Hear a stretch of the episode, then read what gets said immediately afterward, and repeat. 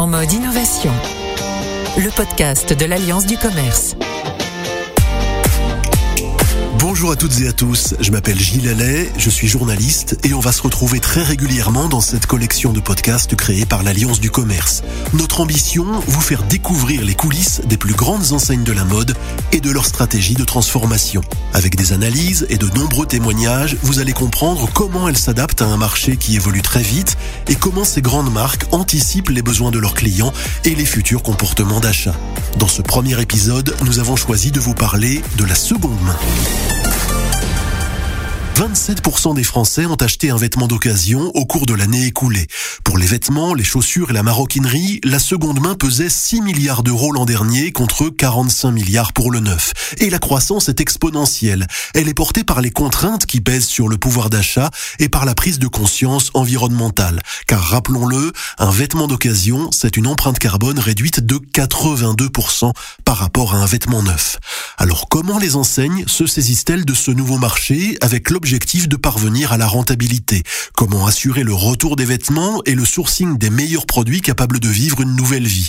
Comment associer sous la même enseigne le neuf et la seconde main? Autant de défis que l'on explore dans ce podcast. Et on commence avec vous, Philippe Moati. Vous êtes professeur d'économie à l'université Paris-Cité et cofondateur de l'OPSOCO, l'Observatoire Société et Consommation.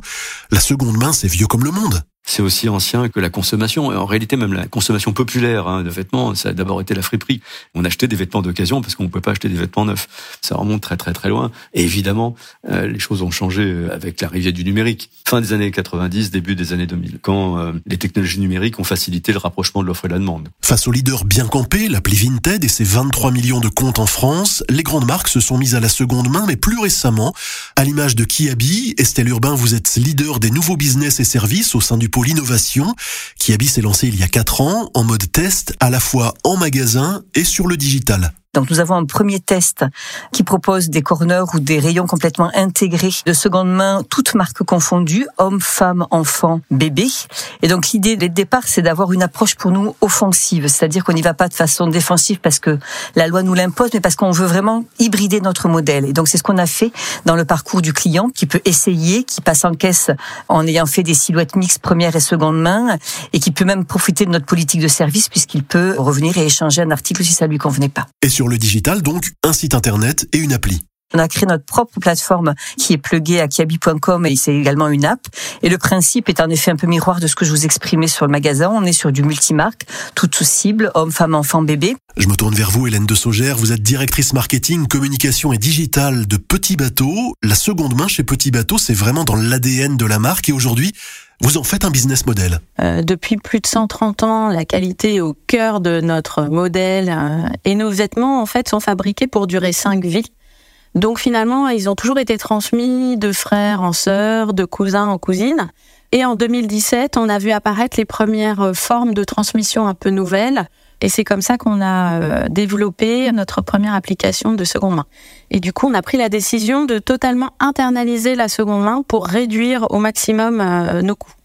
L'idée, c'était de faire de la seconde main, mais que ça vienne s'intégrer naturellement dans notre écosystème et que ça ne vienne pas non plus dégrader euh, l'expérience de nos clients ni euh, la confiance qu'elles avaient en la qualité petit bateau. C'est donc une activité complètement nouvelle. Elle a conduit à quelle transformation dans l'entreprise? Pour vous donner un exemple, en logistique, nous, on a dû apprendre à faire du tri, on a acheté des machines à ozone pour désinfecter les vêtements, on a appris à faire du stockage à la pièce.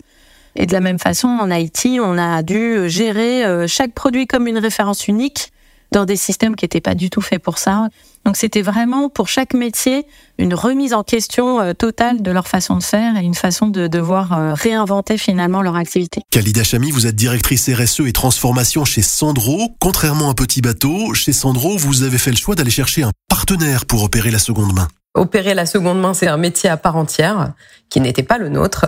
Donc l'enjeu, ça a été assez rapidement de trouver le bon partenaire qui a le même niveau d'exigence que nous euh, dans l'exécution, mais aussi, euh, on va dire, la même obsession de la satisfaction client. Proposer un parcours client qui soit simple, mais aussi qualitatif que notre parcours sur le neuf. Et on voulait absolument apporter de la valeur ajoutée aux deux parties prenantes, donc euh, les personnes qui vendaient les pièces en leur retirant euh, toutes les tâches de description, frise de photos, négociation, donc avec un rachat immédiat de leurs pièces, et aussi pour l'acheteur une valeur ajoutée qui est celle de la garantie de l'authenticité, de la qualité, de la propreté de la pièce et aussi en leur donnant la possibilité de la retourner si elle leur convenait pas. Et pour l'instant, avec vos clients seconde main, c'est une relation 100% à distance. Les clients euh, entrent des informations qui concernent leurs produits, donc la référence qui est indiquée sur chaque produit, mais aussi euh, dans quel état se trouve la pièce, la taille, trois quatre informations très simples. On leur fait une proposition de prix de reprise et une fois qu'on a réceptionné la pièce dans l'entrepôt de notre partenaire, si elle est dans l'état indiqué, nous leur fournissons immédiatement un bon d'achat de ce montant-là qu'ils peuvent dépenser chez nous sur le neuf, en magasin ou sur le site et bien évidemment sur la seconde main également. Philippe Moati, quelle est la motivation première à l'achat d'un vêtement de seconde main? Qu'on interroge les gens qui pratiquent l'achat de, seconde main, ce qui arrive en premier, et mais largement devant tout le reste, bah, c'est des considérations économiques. Et c'est encore plus vrai des acheteurs que des vendeurs. Il n'en demeure pas moins que quand on demande aux gens de préciser les différentes motivations, ils vont vous mettre un peu plus bas dans la liste euh, la question environnementale. Mais ça vient ensuite. Ça signifie que le prix de la seconde main est un élément très important. Comment le prix d'un vêtement est-il calculé chez Seconde Main by Kiabi, Estelle Urbain? Si on est sur une plateforme C2C, c'est la vendeuse qui décide du prix à quel elle souhaite céder son article. Si je suis en magasin, ben, on fait exactement comme sur la première main, on fait des relevés de prix. On regarde quels sont les prix à la concurrence. Et aujourd'hui, par exemple, en magasin, selon les marques, on est entre moins 40 et moins 80% euh, par rapport au prix initial. Et chez Sandro, Khalida Chami c'est pas la même manière de pricer qu'une collection euh, neuve. On a des pièces qui ont un cours, on va dire, sur les euh, plateformes de seconde main euh, qu'il faut qu'on prenne en compte. Chez Petit Bateau, Hélène de Saugère. Un vêtement de seconde main doit forcément coûter moins cher que la plus forte des réductions qu'on peut obtenir sur la première main. Donc c'est souvent comme ça qu'on réfléchit et puis on regarde aussi ce qui se passe sur le marché pour être cohérent euh, par rapport à l'offre de vêtements petits bateaux qui pourraient se trouver ailleurs. Et chez vous, la cliente repart avec des bons d'achat qui sont valables aussi bien sur de la première main que de la seconde main. Donc si vous êtes une acheteuse seconde main convaincue, vous n'êtes pas obligé de racheter de la première main, vous pouvez racheter de la seconde main. Et c'est valable à la fois en boutique et sur notre site. Chez qui c'était Urbain La particularité, c'est qu'un client qui vend sur la plateforme Seconde Main by Kiabi peut donc soit euh, choisir du cash, comme le fait sur toutes les plateformes, mais également transformer ce cash en bon d'achat qui est abondé. Et nous abondons pour le vendeur, mais également pour l'acheteur. Donc on abonde de 20% concrètement. Je vends un jean de 10 euros. Je choisis du cash, je touche 10 euros. Je choisis un bon d'achat, je touche 12 euros. Et mon acheteur reçoit son jean. Et en plus, il a sa cagnotte bon d'achat qui est crédité systématiquement de 2 euros. Quels sont les enjeux, Philippe Moati, pour se lancer sur le marché de la seconde main? Si on veut vraiment faire un flux de revenus, ça va être compliqué si on n'a pas les volumes. Et, si on est trop cher, euh, ben, ça sera une raison de plus pour pas fréquenter une plateforme qui, euh, par ailleurs, ne présente pas la base euh, critique comparativement aux leaders. Je pense qu'en boutique, ça a l'avantage d'être visible, si vous voulez. Donc ça concrétise, disons, l'engagement de l'enseigne, mais ça pose de manière encore plus crue la question de l'appariement entre l'offre et la demande. Ces marchés d'appariement, ils nécessitent la densité. En numérique, on peut réunir des flux qui viennent de partout, en quelque sorte. Donc euh, c'est plus facile de monter en puissance en numérique que dans le physique. L'enjeu, c'est donc bien l'approvisionnement. Vous partagez cette analyse, Estelle Urbain? L'un des éléments clés, ce sera de fiabiliser les gisements, euh, la collecte pour pouvoir avoir une supply qui est stable et pérenne. Nous, on a aujourd'hui euh, plus d'un magasin sur deux qui propose de la seconde main en magasin. On aura 300 magasins à la fin de l'année. On aura la totalité de notre parc, y compris à l'international, euh, l'année prochaine. Donc, on a plus de 500 000 clients qui ont déjà acheté de la seconde main en magasin. Puis sur la plateforme, on a plus de 2 millions de pièces en ligne à l'instant T. Chez Petit Bateau, Hélène de Saugère, quel est le poids de la seconde main dans votre business model aujourd'hui? Quelles sont vos ambitions sur ce marché? Nos meilleurs magasins atteignent à peu près 10% de leur chiffre d'affaires en seconde main. Quant au e-commerce, on l'a lancé en mars dernier, donc c'est assez euh, récent, mais on vise à 2025 à peu près 5% de notre chiffre d'affaires euh, réalisé en seconde main.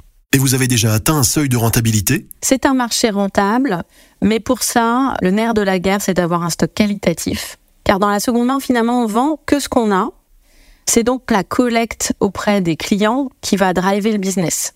Plus on a de stock, plus il est qualitatif, meilleure sera la revente et meilleure sera la rentabilité. Chez Sandro, Khalida Chami, c'est rentable? Oui, nous avons trouvé un modèle économique euh, qui est rentable. Après, l'objectif, ça sera de rapprocher le niveau de rentabilité au maximum de ce qu'on connaît, euh, nous, sur euh, la première main. Ça nous permet aussi d'acquérir de nouveaux clients qui ont un profil peut-être un peu différent de nos clients habituels, mais aussi de réactiver peut-être des personnes qui ne venaient plus chez Sandro, donc qui sont revenus à travers ce service de seconde main. Et ça rassure le client de savoir que nous proposons ce service parce que ça a soit notre confiance en la qualité de notre produit, leur durabilité. Donc euh, ça les rassure de savoir qu'à terme on pourra reprendre euh, leurs pièces. Ça peut être un outil de fidélisation. Hein. C'est un service supplémentaire que l'on rend à ses clients. C'est un vecteur d'image, parce qu'aujourd'hui, quand même, le secteur de la mode est très attaqué hein, sur le plan euh, environnemental. Donc, il faut désamorcer un peu ça et de dire que bah, on est une marque responsable et on va contribuer à alléger un peu le fardeau en stimulant les habitudes en matière de consommation de seconde main. C'est bien une contribution à la restauration d'une image plus responsable. Ce qu'on mesure, c'est pas le poids de la seconde main seule, c'est le poids des business circulaires et à l'intérieur nous intégrons des pièces qui utilisent des matières recyclées, le poids des nouveaux euh, business euh, circulaires que sont la seconde main à terme, la réparation, la location. Et c'est sur euh, cet objectif de circularité qu'on se fixe 30% de notre business qui soit plus circulaire dans les cinq prochaines années. Hélène de Saugère, Estelle Urbain, que diriez-vous aux enseignes qui hésitent encore ou qui ne savent pas comment se lancer sur le marché de la seconde main? Clairement, pour moi, le premier pièce, c'est de ne pas tester, d'arriver avec beaucoup de certitude, puisque c'est une activité qui se construit. Et du coup, il faut se confronter à la réalité avec nos clientes il y a une accélération, mais qui est euh, phénoménale. Moi, quand j'ai commencé à travailler sur la seconde main il y a plus de 4 ans, il y avait à peu près 400 euh, 000 produits habitent en ligne. Aujourd'hui, on est à plus de 25 millions. Il y a une vraie euh, bascule. Je pense qu'il y a une démocratisation totale de ce mode de consommation, c'est-à-dire que au-delà de l'approche pouvoir d'achat qui est en train de renforcer l'attractivité de cette façon de consommer, il y a une vraie démocratisation. On n'a plus honte de dire qu'on achète en seconde main. C'est même malin, c'est même normal, c'est même sain et mis en avant par rapport aux gestes de consommation responsable. Il n'y aura pas de seconde main sans première main. Ça va s'équilibrer. Nous, ce qu'on souhaite, c'est vraiment euh, accentuer cette offre pour que même en magasin, on y donne beaucoup plus d'espace qu'aujourd'hui.